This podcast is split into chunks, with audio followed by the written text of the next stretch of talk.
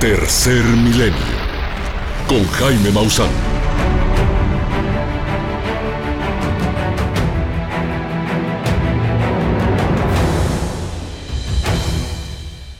Este programa de Tercer Milenio se presenta con el apoyo de Bio Maussan, el secreto de la vida. Esto es Tercer Milenio y yo soy Jaime Maussan.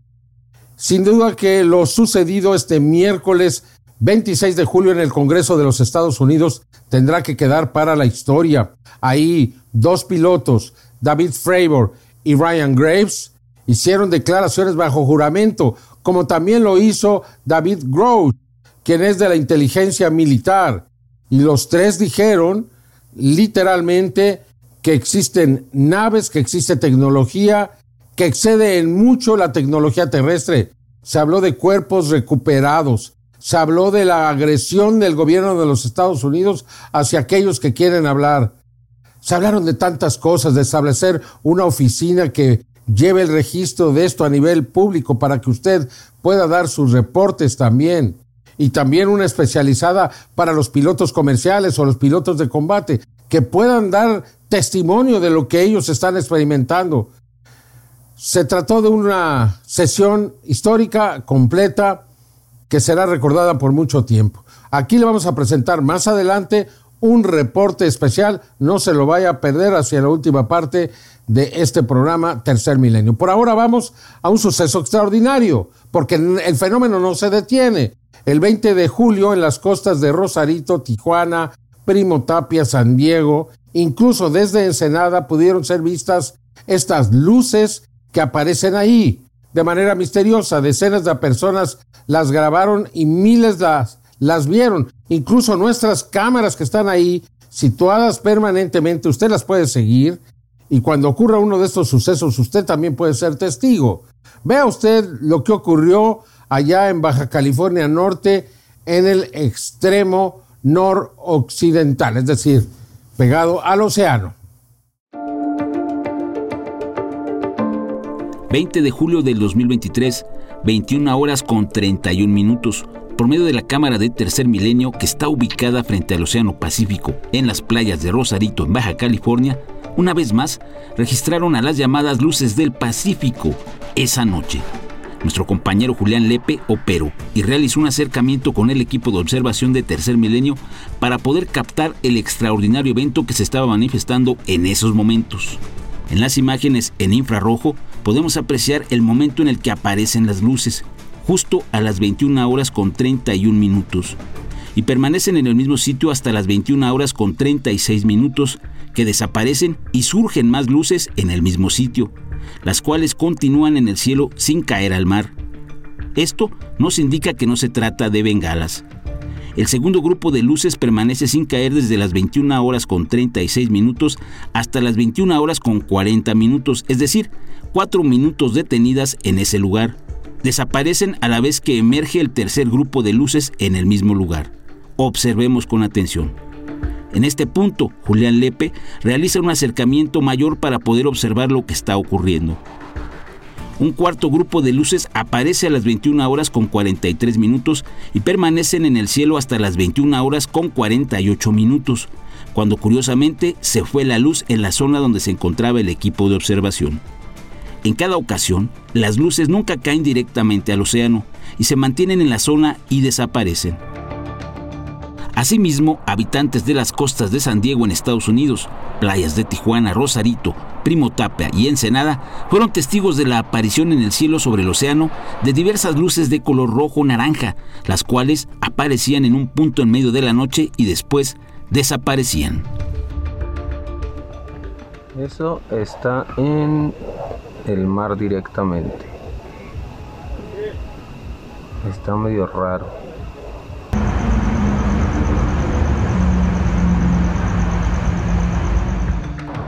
Desde la zona de San Diego en los Estados Unidos, los residentes de las zonas cercanas a la playa con vista al Pacífico Norte lograron registrar la presencia de las luces. Veamos.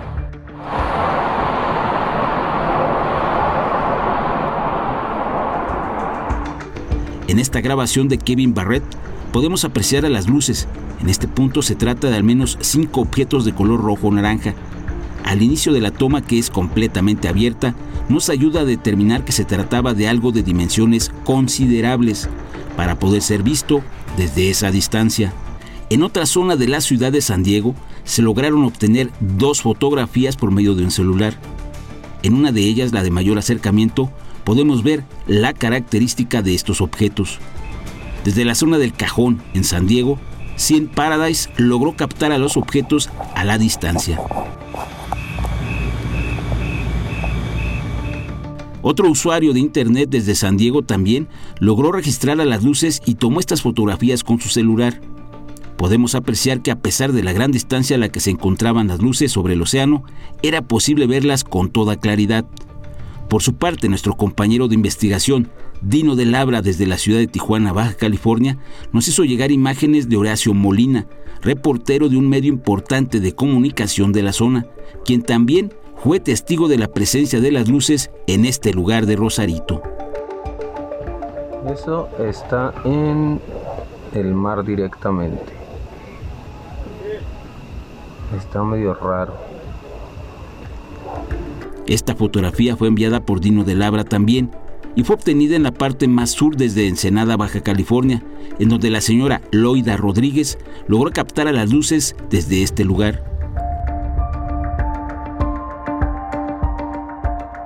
Por su parte, nuestro compañero Horacio Monroy, en compañía de su familia, desde la zona de Santa Fe en Tijuana, Baja California, también observaron la presencia de las luces a la distancia.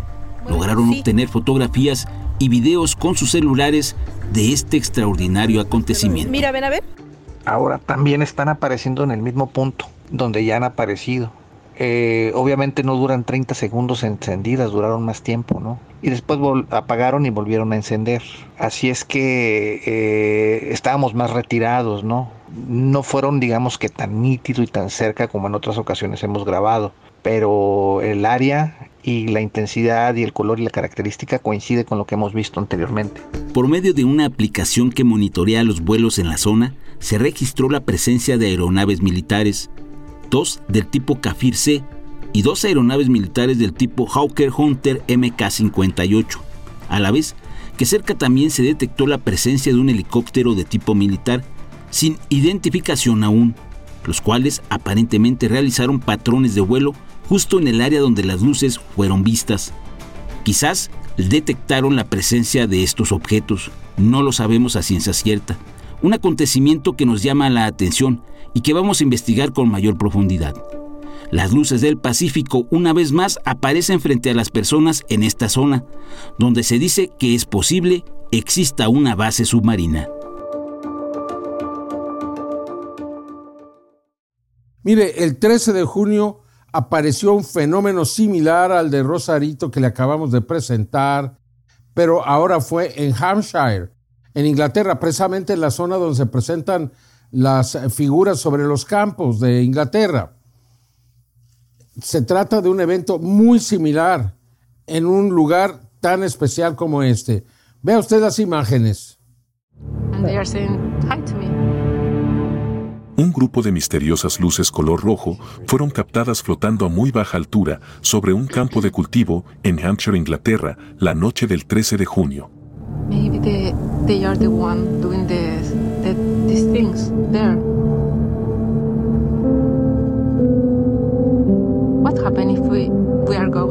La testigo de nombre Paula Vanessa Vargas, junto a su novio, lograron registrar hasta 14 objetos luminosos que aparecen y desaparecen en diferentes momentos. ovnis que no emitían un solo sonido. Oh my god. My goodness. What is this? So many. There are so many. Babe, what will do? Durante una reciente entrevista, la testigo indicó que al estar junto a su pareja en el centro de un crop circle, tenía el presentimiento de que algo iba a suceder, cuando súbitamente aparecieron las brillantes luces. Y en eso como que vemos obviamente la magnitud de lo que era, que era algo perfecto, y yo le digo a él, sentí la necesidad de que teníamos que parar en el medio, en el centro.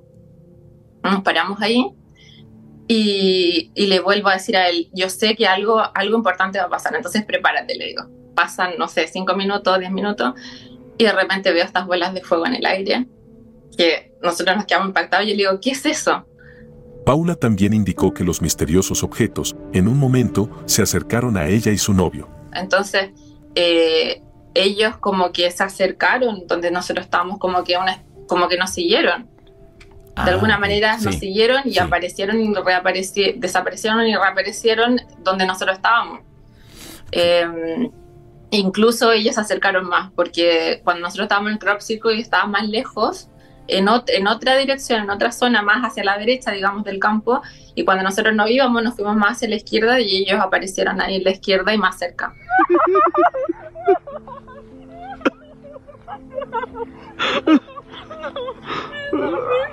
Finalmente, la testigo afirmó que las misteriosas luces podrían ser las responsables de la creación de los llamados crop circles. el, el video está en inglés, pero yo se lo decía a mi novio en ese momento, como yo le dije, yo, puede ser, le digo, yo creo que ellos, que eso es, le dije, o ellos son los que están, a- los que hacen lo, la figura, le dije. Eso es lo que yo como que me salió. Objetos luminosos captados la noche del 13 de junio sobre los campos de cultivo en Hampshire, Inglaterra.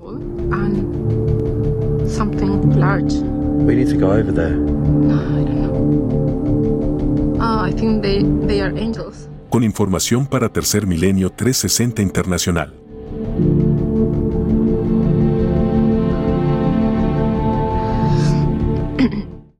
Juanito Juan es cada vez más sorprendente. Mire, ahora además de captar imágenes extraordinarias de una nave y esferas en el cielo, su cámara de seguridad dentro de su casa captó a una esfera de energía ahí que evidentemente lo es. No hay equivocación y no es una falsificación. Algunos se quejaban que por qué no se le ve aparecer o desaparecer. La imagen es real y vale la pena pues estudiarla, analizarla. Algo le va a pasar a esta persona pronto, porque pues como usted sabe, se le acercaron también en Teotihuacán, ahí están las imágenes. ¿De qué estamos hablando? ¿Qué está pasando con Juanito Juan? Veamos entonces pues todas estas extraordinarias evidencias que demuestran la cercanía que tiene con estas naves. Un evento extraordinario se registró en Valle Hermoso, Tamaulipas. El 20 de julio del 2023, una cámara de seguridad que Juanito Juan tiene en su cochera comenzó a enviar alertas, esto es lo que comenzó a grabar. Aquí está la cámara, vean. Esta es la cámara de seguridad que grabó el, ayer el objeto, la esfera, aquí en mi casa. La grabó exactamente de ahí a allá. Ahí, ahí estaba. De esta cámara que está aquí, que te lo estoy mostrando, esa, estaba volteadita hacia acá. Y el objeto, raza, estaba justo sobre este compresor. El objeto estaba justo aquí, raza. Aquí estaba el objeto. Aquí. Sobre este compresor. En esta, aquí estaba el objeto. Como ustedes pueden ver, aquí está la pared. Aquí está una reja. Pero aquí no hay nada, vean. Aquí estaba justo aquí, arriba de este compresor, estaba el objeto ahí. De forma increíble, la cámara comenzó a funcionar de forma extraña. De acuerdo a Juanito Juan, la posición original del equipo era viendo hacia la calle y al parecer, la presencia de la esfera hizo que girara y se colocara observando directamente donde se localiza la compresora de aire. Justo a unos centímetros, por arriba del equipo, se encontraba esta esfera. En el acercamiento que se realizó por medio de un filtro con inteligencia artificial, podemos apreciar de forma aún más clara las características de esta misteriosa esfera. Quizás podría tratarse de alguna especie de dispositivo para observar lo que estaba ocurriendo en esos momentos en el área de entrada de la casa de Juanito Juan, que es donde trabaja todos los días. En la parte central de la esfera se observa algo que parece ser una especie de dispositivo, el cual de forma intermitente prende y apaga. En cierta forma, es similar al misterioso objeto que fue registrado por una cámara de la Secretaría de Seguridad Pública en la localidad de Ramos Arizpe, en Coahuila, el 3 de octubre del año 2005. 360 emergencia Ramos Arizpe. ¿Ya vieron la estrella? ¿Cómo? Que si vieron la estrella ¿Cuál estrella? La que está acá afuera. No, ¿dónde mero? Enfoca la cámara al lado oriente, acá para el lado de manantiales, man. ¿Está bien grandota? Pues no, pero se ve de colores. Un grupo de policías que se encontraban en turno se percataron de la presencia en el cielo de una esfera, la cual giraba y presentaba lo que parecía ser otro círculo más pequeño. Al avisar al operador de una cámara de seguridad de la zona, se logró registrar de esta forma a la esfera. Si observamos con atención, está girando y en el centro tiene una especie de dispositivo similar a una lente de una cámara o una especie de ojo, por donde parece estar observando la esfera. Al comparar las imágenes, podemos apreciar la gran similitud en ambos casos. Como si de alguna forma se tratara de una especie de sonda o dispositivo artificial por medio del cual alguien estaría observando a la distancia. En esta otra imagen, la cual fue obtenida en Sussex, Inglaterra, la noche del 22 de diciembre del año 2005, por medio de una cámara de seguridad, también fue posible registrar, como esta esfera, de las mismas características, parece estar observando cerca del equipo de seguridad. Al comparar esta grabación con lo que se registró en la cochera de Juanito Juan, podemos establecer que se trata posiblemente del mismo tipo de dispositivo. Observemos esto con atención. En las comparaciones de los tres casos, podemos ver que el patrón es similar. Por lo que podemos pensar que lo ocurrido en Valle Hermoso, Tamaulipas, podría tratarse del mismo tipo de dispositivo, el cual no es humano. También le mostramos cómo la actividad en el cielo ha continuado en Valle Hermoso y Juanito Juan logró obtener de nueva cuenta extraordinarias imágenes de un objeto en forma de disco y cerca de este a dos esferas. En el acercamiento podemos apreciar a los tres objetos en el cielo a una corta distancia de donde se encontraba Juanito Juan. Este avistamiento es de características similares al ocurrido el 20 de junio del 2023. Momento en el que la señora Verónica Talavera logró registrar por medio de su teléfono celular la presencia de una serie de objetos cerca de la zona donde vive Juanito Juan. Un objeto que se encuentra cerca, al parecer suspendido en el cielo, y podemos además apreciar que está acompañado por al menos cuatro esferas, las cuales están dispuestas a poca distancia del objeto. Estas son de una apariencia distinta con un brillo metálico, mientras que el objeto presenta un tono oscuro. Lo estamos viendo por la parte inferior y se aprecia un borde, como si se tratara de un domo, con pliegues ubicados de forma extraña. Contrastando la imagen, podemos apreciar con todo detalle a los objetos que se encontraban en esos momentos en el cielo, cerca de la zona, en Valle Hermoso, Tamaulipas, en donde Juanito Juan está logrando registros extraordinarios en video y fotografías de fenómenos que no tienen una explicación y que nos están indicando que se trata de un punto de contacto.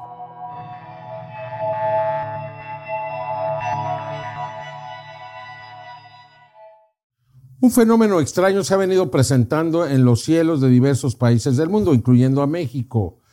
Algo que parecería ser algún tipo de portal. Eh, se ve entre las nubes y éstas adquieren formas triangulares o cuadradas, evidenciando que, que es algo muy extraño. No se trata de formaciones naturales. Vea usted, parece como si fuera un hoyo ahí. Y repito, al menos en los últimos días apareció en tres ocasiones. Aquí están las imágenes. Algo está ocurriendo en los cielos del planeta, ya que se están registrando enormes formaciones geométricas, como cuadrados, rectángulos y triángulos ocultos en las nubes. El 20 de julio del 2023, en la localidad de Bengaluru, al sur de la India, un grupo de turistas se encontraban sorprendidos debido a la extraordinaria presencia de una figura de forma rectangular, de enormes dimensiones por enfrente de las nubes. So cool. this looks like a portal. This looks like a door. Yeah. Oh my god. This Oh, looks like a door. Oh god. okay, let's go. So cool. La forma de esta estructura es muy clara, además, se aprecia que emite un haz de luz, el cual resalta aún más su contorno.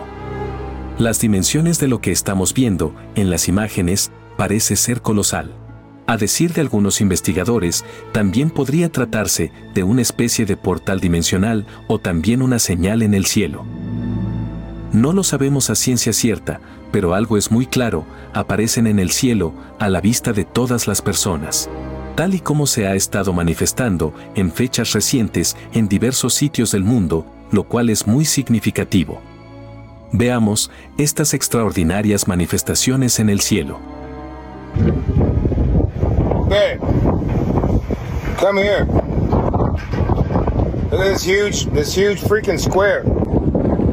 Se dio cuenta que entre las nubes, semi-oculta, se encuentra una impactante formación enorme y de acuerdo a los testigos, era como un cubo, el cual estaba cubierto de vapor, tratando de pasar desapercibido.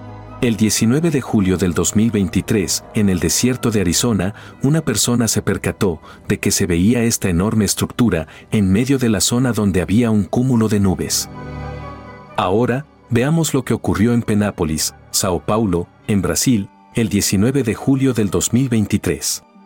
Estranho, tô achando muito estranho. Será que é uma Parece nave? uma nave triangular. Tá estacionado. Ó, não tem nenhum lugar aqui assim, mas ali, ó. Ó. Olha ali, o que é aquilo ali? O que é aquilo? ¿Observó al objeto de forma triangular que se encuentra oculto en el cielo? Así es. Una estructura con tres lados simétricos, la cual está cubierta de vapor, imitando la textura de las nubes, para pasar desapercibida ante nuestros ojos. Por último, le mostramos un evento sobresaliente, ocurrido en la zona de Chalco en el Estado de México, el día 22 de julio del 2023, momento en el cual Gerardo Ramírez, al subir a su azotea, observó una figura triangular enorme en las nubes. El contemplar esto en el cielo le causó miedo, por lo que tuvo solamente oportunidad de tomar fotografías. No podemos precisar si se trata de un efecto de luz y sombra en las nubes, pero nos llama la atención la geometría de lo que podría ser un enorme triángulo oculto en las nubes. Usted, finalmente, tiene la mejor opinión.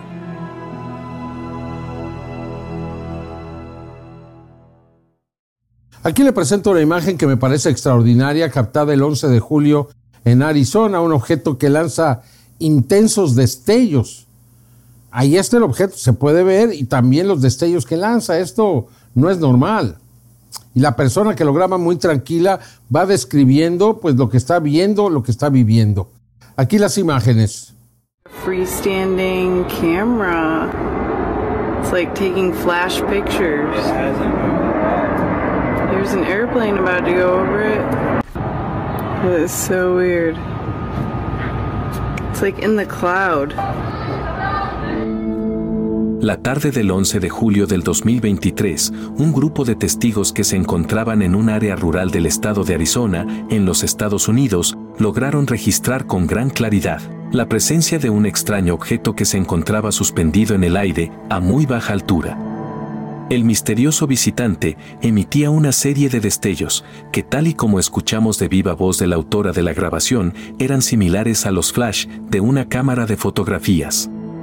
El análisis de este video permitió descubrir un detalle sumamente intrigante y extraordinario.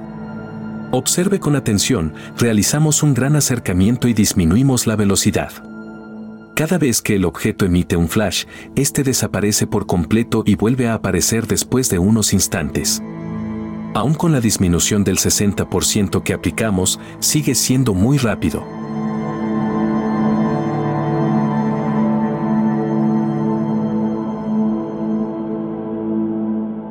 Para apreciarlo con mejor detalle, ahora lo haremos con solamente un 10% de velocidad. Solamente con esta velocidad tan lenta en el video es posible descubrir esta demostración de esta tecnología avanzada proveniente de un objeto de muy probable origen no humano. El objeto no se mueve hacia arriba o hacia abajo o los costados. Este se desmaterializa por completo y vuelve a manifestarse en tan solo instantes en cada ocasión que emite fuertes destellos.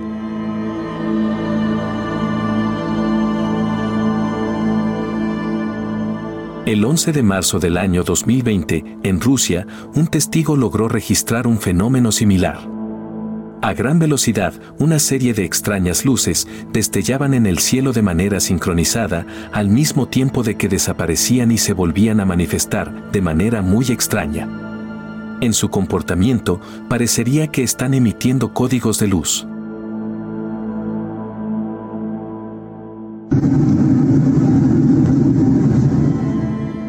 Asimismo, en un área rural del estado de Virginia en los Estados Unidos, el 25 de marzo del año 2022, fue registrada una extraña esfera de energía que emitía un fuerte destello de color morado y un extraño sonido.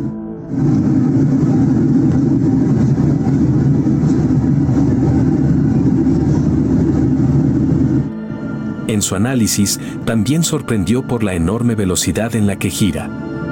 Analistas han sugerido la posibilidad de que estos se traten de intentos de comunicación. Es claro que estos visitantes están tratando de llamar la atención de los testigos y se hacen notar con señales de luz, a las cuales nos corresponde la tarea de descifrar, para sentar las bases, en lo que sería un intercambio de comunicación con visitantes de otros mundos.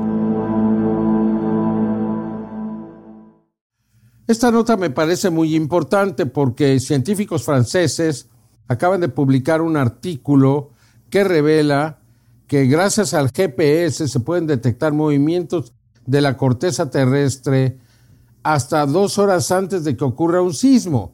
Y esto podría ser utilizado por los científicos en todo el mundo para dar alertas y evitar los daños más grandes, sobre todo las muertes innecesarias que ocurren después de los terremotos. Aquí la información. Los sismos son uno de los fenómenos naturales que pueden llegar a ser más mortíferos, razón por la que por años los científicos han buscado una manera de predecirlos y así salvar innumerables vidas. Se ha propuesto que cambios en la química del agua subterránea, en los campos electromagnéticos de la Tierra o en el comportamiento animal podrían predecir los sismos. Sin embargo, hasta ahora, esto no se ha materializado en un sistema de alerta temprana. Y con la tecnología actual, solo se puede advertir a la población con uno o dos minutos de antelación como máximo. Y eso cuando el lugar de origen del terremoto se encuentra a cierta distancia. Ahora, científicos franceses han publicado un artículo en la prestigiosa revista Science donde aseguran haber encontrado un método con el que se podrían predecir los grandes sismos con dos horas de antelación. Los investigadores afirman que al estudiar 90 grandes sismos, hasta dos horas antes se presentaron una serie de pequeños movimientos en las fallas geológicas, los cuales son detectables por medio del sistema GPS de alta velocidad. Los científicos identificaron una clara aceleración de los movimientos terrestres dos horas previas al inicio de los grandes terremotos, como el ocurrido el 11 de marzo de 2011 en la costa este de Japón, con una magnitud de 9.1. Los investigadores aseguran que aún son necesarios equipos más sofisticados y precisos para poder identificar en tiempo real las señales de que un gran sismo se avecina. Pero este descubrimiento nos acerca un poco más al sueño de poder predecir los sismos y así salvar incontables vidas. Guillermo López, Tercer Milenio. Aquí le presento un video extraordinario, muy claro, una imagen realmente singular, captada el 17 de julio sobre Manitoba en Canadá. Espectacular. Esto para que lo vean los congresistas de los Estados Unidos, ¿no lo cree? Observe con atención la siguiente videograbación.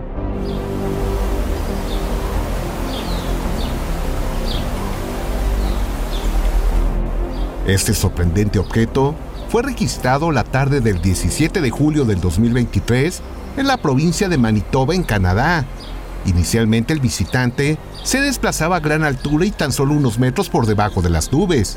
Sin embargo, después de unos momentos este descendió un poco, lo que permitió al testigo aplicar un gran acercamiento con su cámara, poniendo al descubierto con gran claridad y nitidez un misterioso objeto en forma de disco. Sin duda, una nave no humana que se presentó abiertamente en este punto de la nación canadiense.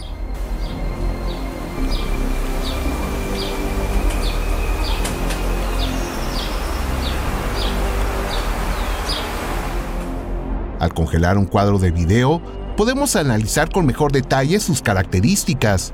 El visitante, además de su evidente forma de disco, expone una terminación en punta en la zona superior. La base está integrada por un disco más pequeño que a su vez contiene una estructura que parecería una especie de tobera de escape. Sin embargo, De esta no se aprecia la salida de gases o algún tipo de combustión. De hecho, no es posible determinar qué tipo de tecnología emplea para poder desplazarse de manera silenciosa en el cielo. Este detalle nos permitió hallar similitud con una de las naves de origen extraterrestre fotografiadas por el contactado de origen suizo Edward Billy Meyer el día 26 de marzo de 1981. Observen el comparativo cómo se distingue esta singularidad en la zona inferior de ambas naves. En los últimos meses, esta clase de objetos en forma de disco han sido fotografiados en distintos puntos de nuestro planeta, el día 3 de junio del 2023, en la localidad de San Andresito Palmas, en Cundinamarca, Colombia, Jason Jucali logró obtener una extraordinaria imagen de uno de estos objetos sobre un centro comercial en esta nación sudamericana. Más tarde, el 24 de junio del 2023, en una zona minera de Chile, el señor Carlos Capetillo logró obtener dos imágenes de un objeto en forma de disco que sobrevolaba en el cielo de la localidad de Victoria Pozo Almonte. En la primera fotografía se observa en el horizonte al objeto y en la segunda el visitante ya ha cambiado de posición, lo que permitió un análisis más detallado. Es claro que estos objetos en forma de disco cada vez se aproximan más a las zonas urbanas y rurales de todo el mundo, lo que podríamos identificar como una demostración de su presencia y la búsqueda de un contacto con la humanidad.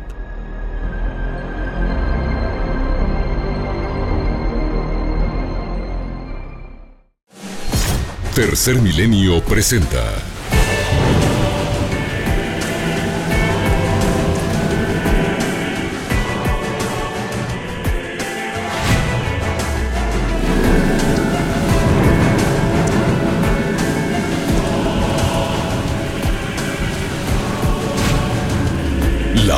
hora.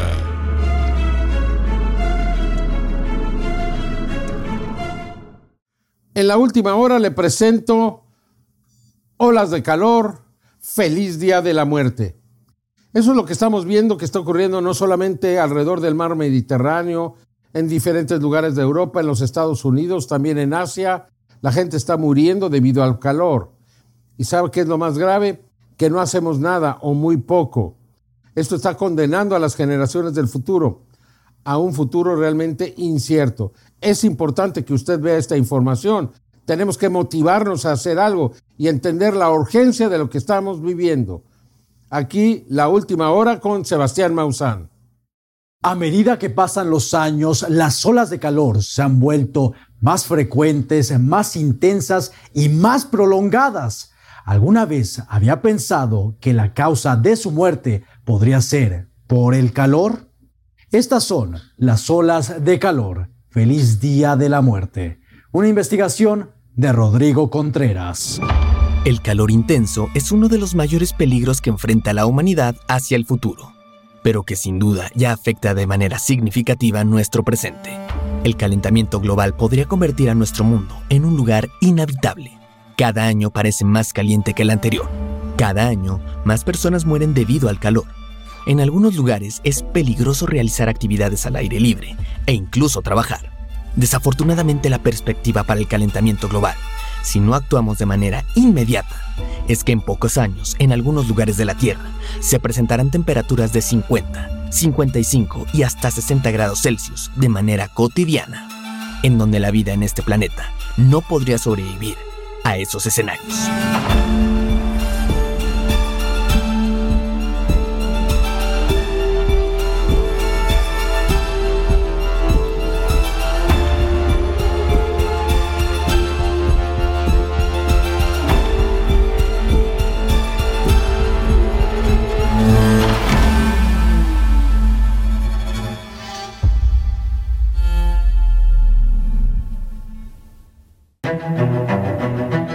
Se ha planteado la posibilidad de que en algún momento nuestro planeta vecino Venus era un lugar como la Tierra. Sin embargo, se presentó un calentamiento global posiblemente generado por los volcanes, que inundaron de dióxido de carbono a la atmósfera, hasta que se generó un círculo vicioso que elevó las temperaturas hasta más allá de los 400 grados Celsius. Si no queremos que algo por el estilo suceda, Es urgente detener el calentamiento global. Solo Son temperaturas infernales, no sé cómo llamarlas. Se siente como el infierno. Y es malo porque trabajar con este calor no es fácil y la gente prefiere beber que comer. Vendemos mucho raspado y el agua no tiene tiempo de enfriarse en el refrigerador y la gente necesita beber muchas cosas frescas. Y es que actualmente podemos no tener temperaturas de 400 grados Celsius, pero en lugares como Xinjiang, China, donde se presentó la temperatura más alta jamás registrada del gigante asiático, con 52.2 grados Celsius, o el Valle de la Muerte, Estados Unidos, donde con 53.3 grados Celsius estuvieron cerca de batir el récord de la temperatura más alta registrada en la historia, de 54.4 grados Celsius, ya pone en serios predicamentos a cualquier ser humano. Y es que se habla de que el límite de la temperatura ambiental que puede soportar el ser humano es de 55 grados Celsius, con humedad normal, ya que con unos 60 grados el cuerpo sufriría hipertermia en pocos minutos, que es cuando el sistema de termorregulación del cuerpo no puede funcionar correctamente. Sin embargo, los golpes de calor y una subsecuente muerte se pueden producir desde los 35 grados Celsius si es que no se hidrata correctamente el cuerpo. Ante ello, en el gigante asiático, las estaciones de tren en el municipio de Chongqing, en el suroeste de China, han instalado 127 refugios de refrigeración para combatir el intenso calor del verano. La mayoría de las estaciones de refrigeración están equipadas con aire acondicionado, agua gratis e incluso medicamentos para combatir algún golpe de calor. Ello luego de que los termómetros registraran temperaturas muy altas en Chongqing en los últimos días, según los informes meteorológicos locales, y se espera que aumenten en las próximas semanas. De la misma forma se preparan en Estados Unidos, donde han puesto en funcionamiento un programa que brinda atención médica a las personas sin hogar, particularmente aquellas que han sufrido por el calor.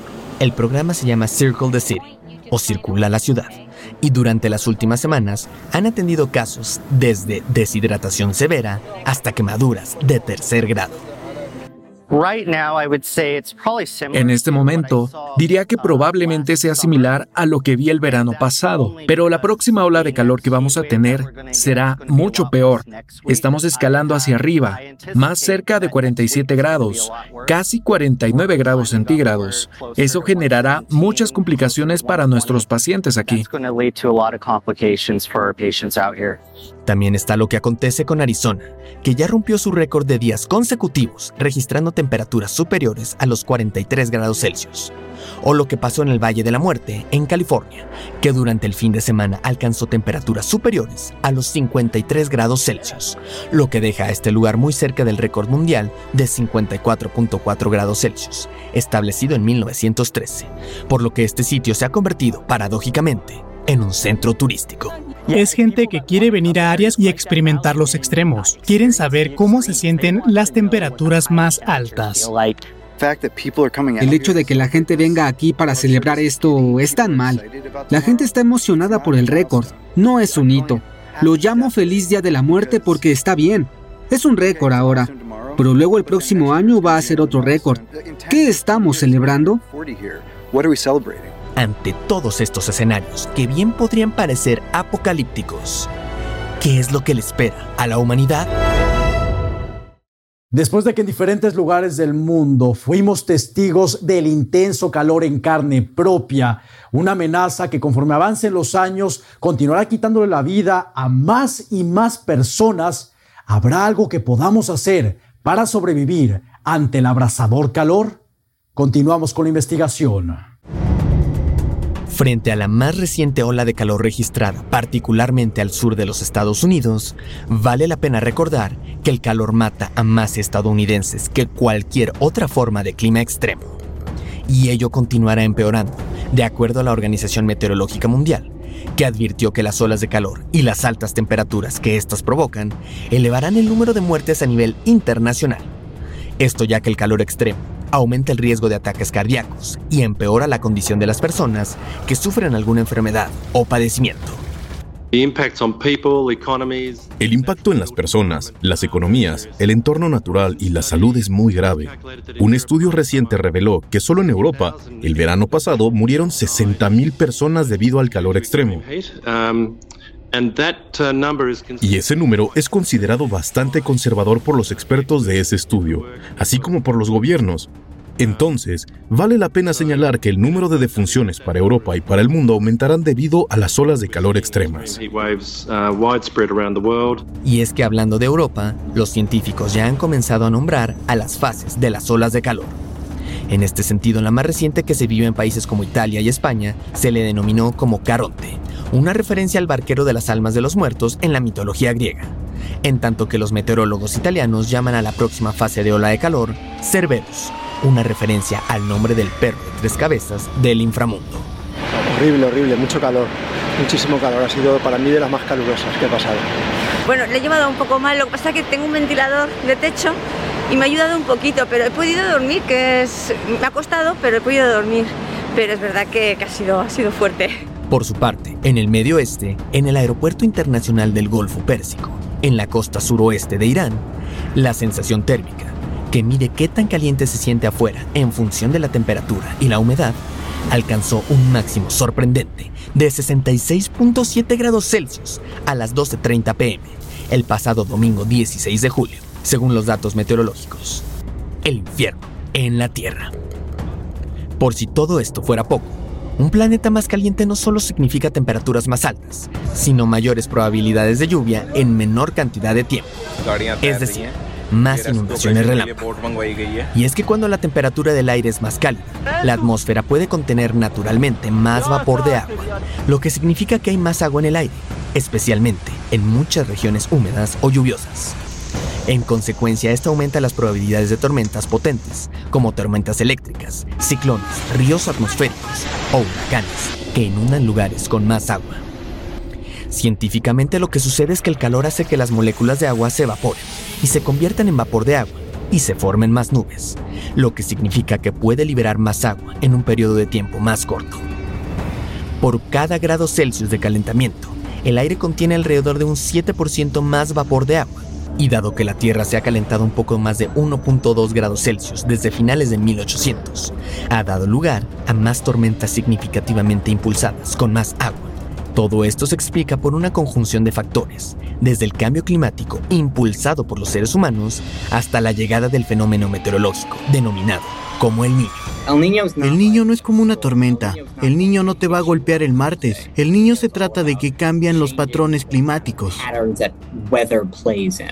Los científicos dicen que este año parece particularmente preocupante.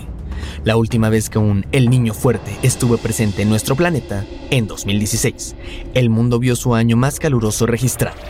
Los meteorólogos creen que este El Niño, junto con el calentamiento excesivo del cambio climático, hará que el mundo se enfrente a temperaturas récord, un escenario que ya estamos viendo y que muy probablemente seguirá durante los próximos meses.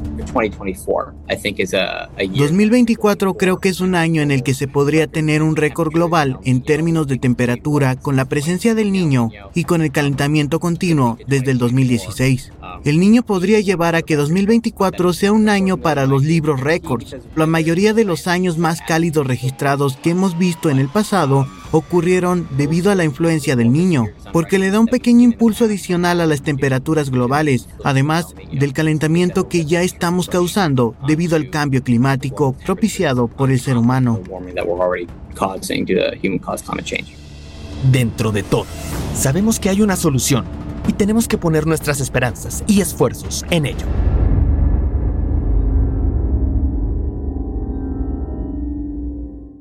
No cabe duda que el calentamiento global y las olas de calor seguirán estando presentes y con mayor frecuencia si los seres humanos no dejamos de contaminar a nuestro planeta con los combustibles fósiles y los gases de efecto invernadero.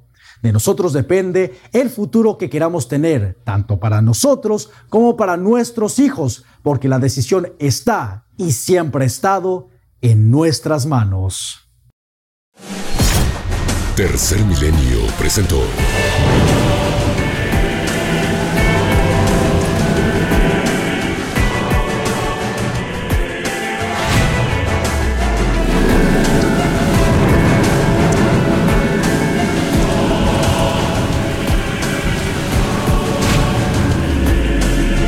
La última hora.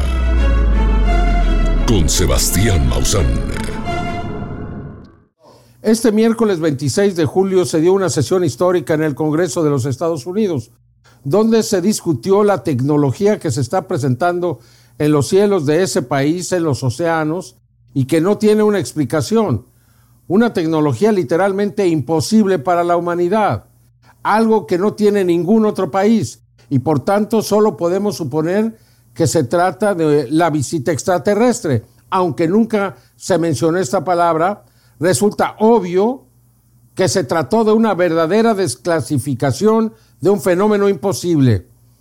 Escuchemos aquí en primer lugar a los congresistas de Estados Unidos en su introducción porque hicieron aseveraciones verdaderamente extraordinarias. En lo que puede considerarse ya como un acto de desclasificación, la fecha del miércoles 26 de julio del 2023 quedará marcada para la historia, ya que ese día se llevó a cabo en la Cámara de Representantes de Washington, D.C., la anunciada audiencia pública en donde de manera oficial se abordó el tema de los denominados fenómenos anómalos no identificados.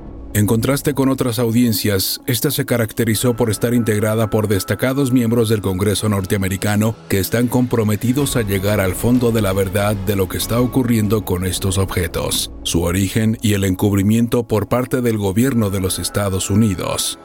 Para la cita histórica se contó con el testimonio de tres testigos de élite, los expilotos de la Marina David Fravor y Ryan Graves y el exoficial de inteligencia David Grush, quienes bajo juramento compartieron sus historias, experiencias y puntos de vista de lo que ocurre a nivel gubernamental con la presencia UAP.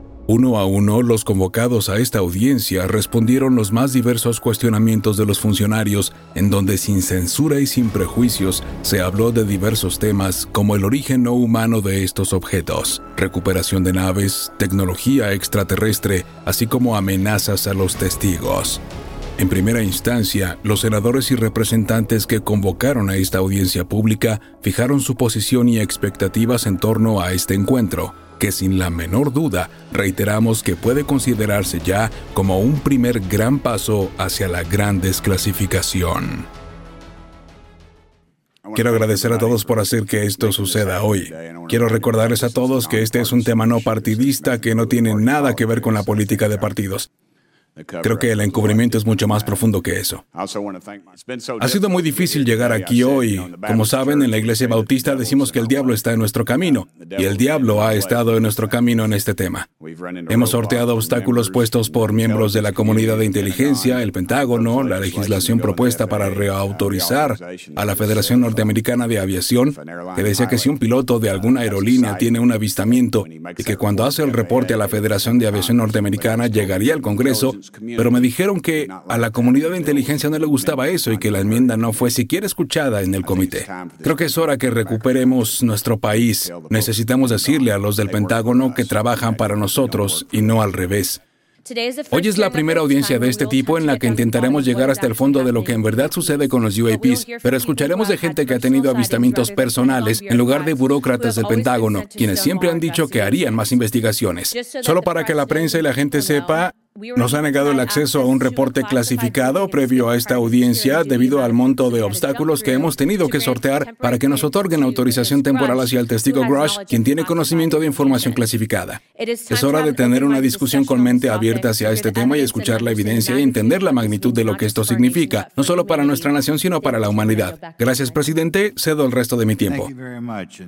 Debemos venir a esta audiencia con la mente abierta. No debemos permitir que nuestras ideas existentes nos restrinjan de cualquier lado. Escucho de las agencias una y otra vez sobre el estigma que yace al reportar e investigar UAPs y que esto evita que obtengamos respuestas reales.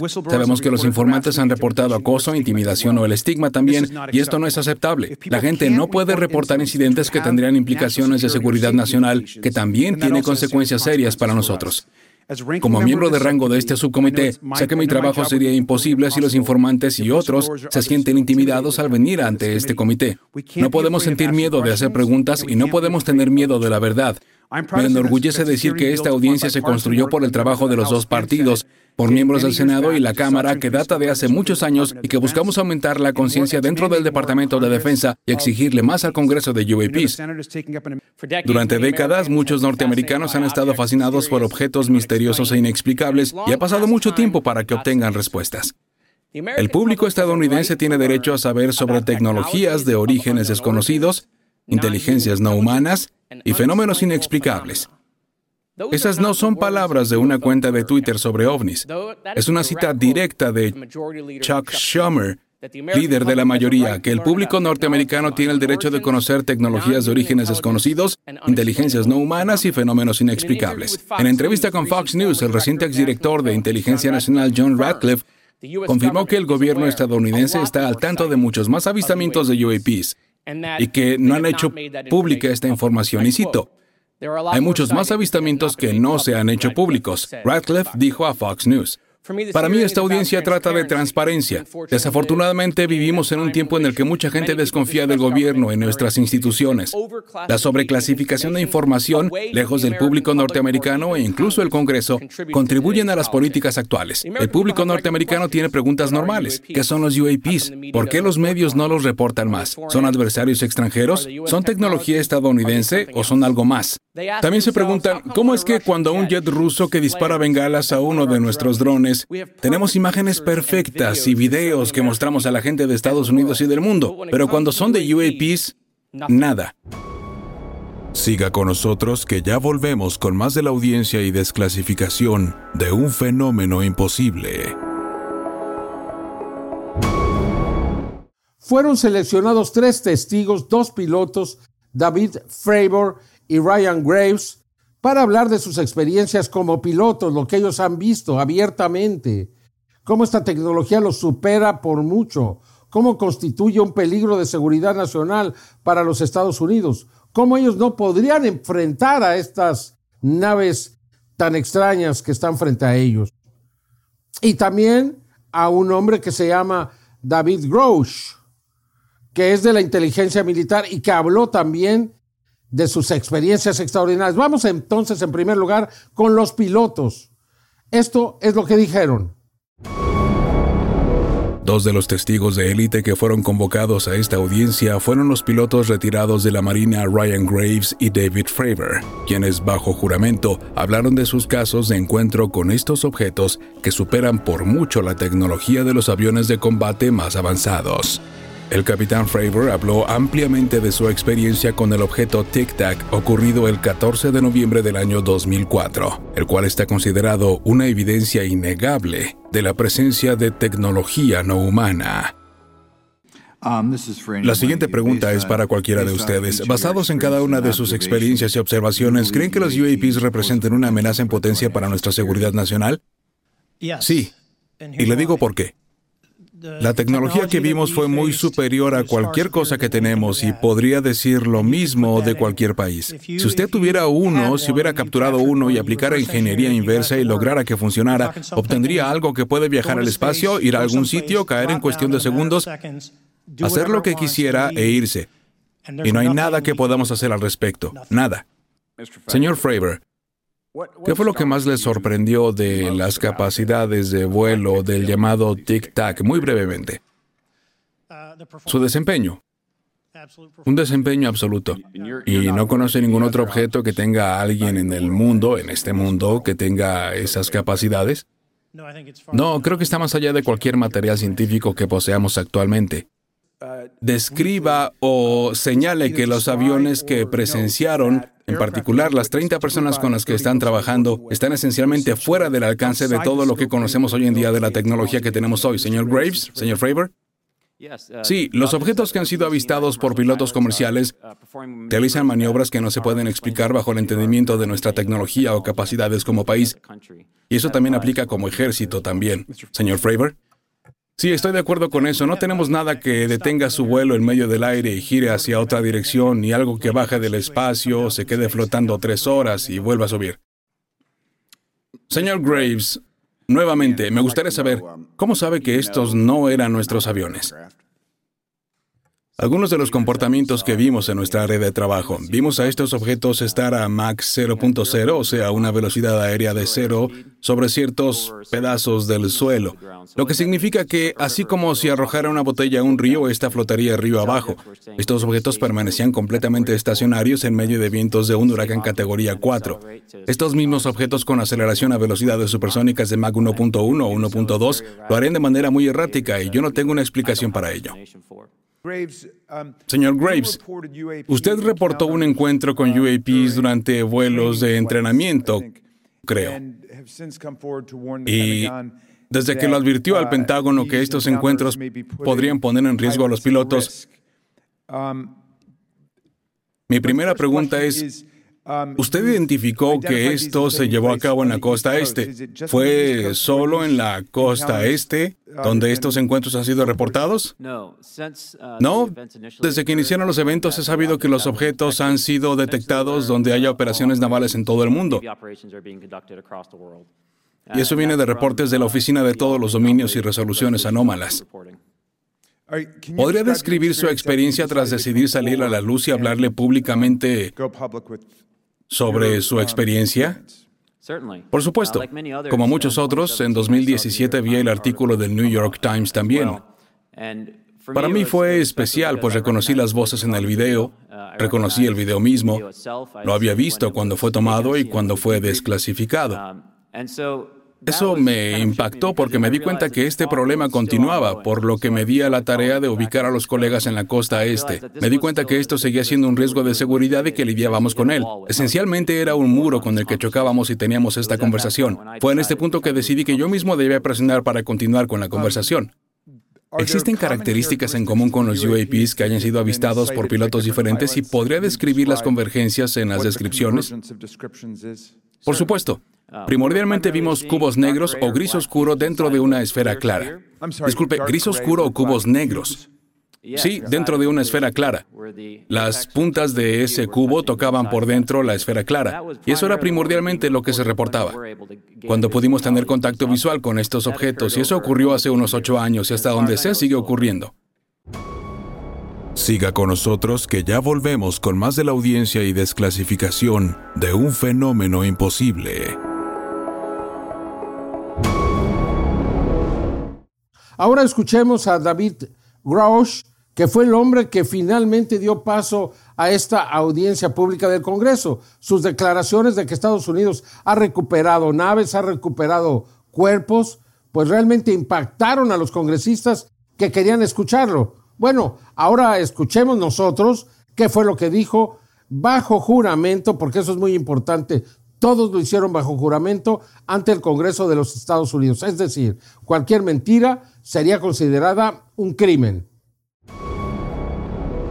Sin duda que uno de los testimonios más esperados para esta audiencia fue la del exoficial de inteligencia de la Fuerza Aérea David Grush, quien ganó gran notoriedad a nivel mundial cuando el día 5 de junio del 2023 reconoció ante la cadena de televisión News Nation haber tenido acceso a información sensible y confidencial que establece que el gobierno de los Estados Unidos, en el más profundo de los secretos y desde hace décadas, resguarda materiales, naves y cuerpos de origen extraterrestre declaración que ha generado conmoción en las más altas esferas de la Unión Americana.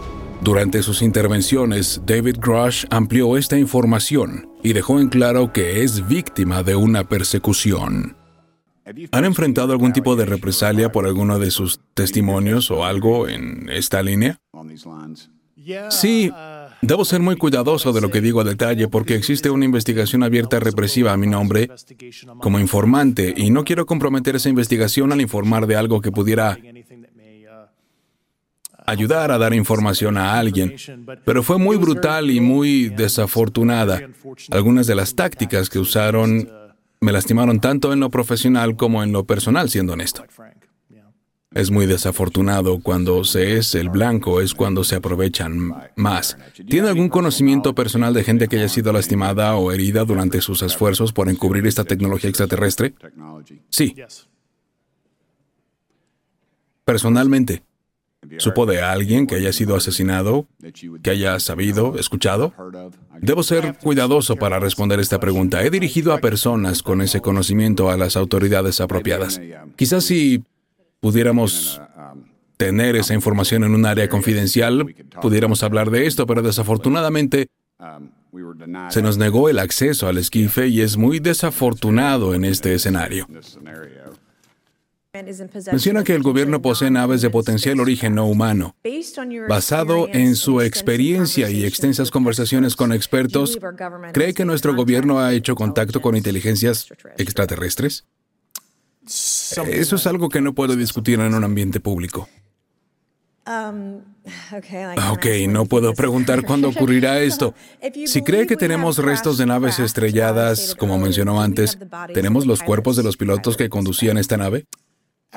Como lo manifesté públicamente en mi entrevista para News Nation, algunos biológicos llegaron con estas recuperaciones, ¿sí? Um, ¿Los biológicos eran humanos o no humanos? No humanos, y esa fue la afirmación de la gente con conocimiento directo con quienes hablé y que aún siguen en el programa. Y hay evidencia documentada de esto en video, foto, testigos oculares o eso quedará a determinarse. Tendría que hablar con usted en un esquife sobre la documentación específica. Um, Ok, entonces es probable que no pueda responder a mi última pregunta o podríamos obtener un esquife en la siguiente audiencia que tengamos. ¿Quieren el gobierno, ya sea qué agencia, subagencia, qué proveedores? ¿A quién debemos convocar en la siguiente audiencia de UAPs en un ambiente público o incluso en uno privado? Quizás no pueda dar nombres, pero qué agencias, organizaciones, proveedores, etcétera, debemos convocar para obtener respuestas, ya sea si se trata de financiamiento, programas y que nos digan qué sucede afuera. Puedo darle una lista específica de testigos hostiles cooperativos, de individuos específicos que están en estos... ¿Y qué tan rápido podremos tener esta lista? Con gusto se la doy después de esta audiencia. Gracias y cedo mi tiempo. El gobierno estadounidense ha estado al tanto de evidencia real de formas de inteligencia extraterrestres que de otro modo no se explicarían y de ser así, ¿cuándo cree que ocurrió por primera vez? Me gusta usar el término no humano para explicar el origen. Mantiene abiertas las opciones científicas. Ciertamente, como lo hablé de manera pública previamente en la década de 1930. ¿Podría darme los nombres y títulos de la gente con conocimiento directo y de primera mano y acceso a los programas de restos de choques recuperados? Y quizás cuáles instalaciones y bases militares en donde estará ubicado el material recuperado. Y sé que muchos congresistas van a decir que vayamos al Área 51. De todos modos, ya no hay nada ahí. Nos movemos como un glaciar cuando los delatan. Estoy seguro que las casas rodantes se van a retirar, pero por favor. No puedo discutirlo públicamente, pero puedo darles información a la comunidad de inteligencia y al inspector general. Y podremos tener todo esto en el esquife. Si pudiéramos obtener uno con usted, ¿sería posible? Seguro, si usted tiene el acceso apropiado, sí. ¿Qué programas especiales de acceso cubren esta información y cómo es posible que hayan evadido la vigilancia por tanto tiempo? Sí conozco los nombres, pero nuevamente no puedo discutirlos públicamente y el cómo han evadido la vigilancia. En un ambiente cerrado podría darle especificaciones. El 19 de abril, el Dr. Kirkpatrick, cabeza de AARO, aseguró que no tenía ninguna evidencia de UAPs. Usted también declaró en su entrevista que le había reportado a él que usted tenía información que estaba encubriendo y él no estuvo de acuerdo con usted. ¿Los objetos que usted le divulgó a él son de seguridad nacional? Sí. Él y yo tuvimos una conversación clasificada en abril del 2022 antes de que él asumiera la jefatura de AARO en julio del 2022 y le comuniqué de ciertas preocupaciones que yo tenía. ¿Sabe por qué no estuvo de acuerdo con usted? Desafortunadamente no puedo leer su mente. Ojalá si hubiera sido, me hubiera dado mucho gusto aconsejarlo hacia dónde mirar cuando asumió la jefatura de AARO. Señor Grush, como resultado de su anterior trabajo en el gobierno, ¿se reunió con gente con conocimiento directo o ha tenido usted mismo conocimiento directo de naves de origen no humano? Sí, he hablado personalmente con esos individuos. Señor Chris, finalmente, ¿cree usted que nuestro gobierno está en posesión de UAPs? Absolutamente, basado en las entrevistas de más de 40 testigos en los últimos cuatro años. ¿Y en dónde? Conozco las ubicaciones exactas y esas ubicaciones fueron otorgadas por el inspector general y algunas otras a los comités de inteligencia. De hecho, estuve con las personas con conocimiento de primera mano que proporcionaron una divulgación protegida al inspector general. En las próximas emisiones de Tercer Milenio continuaremos con las enormes repercusiones de la desclasificación de un fenómeno imposible.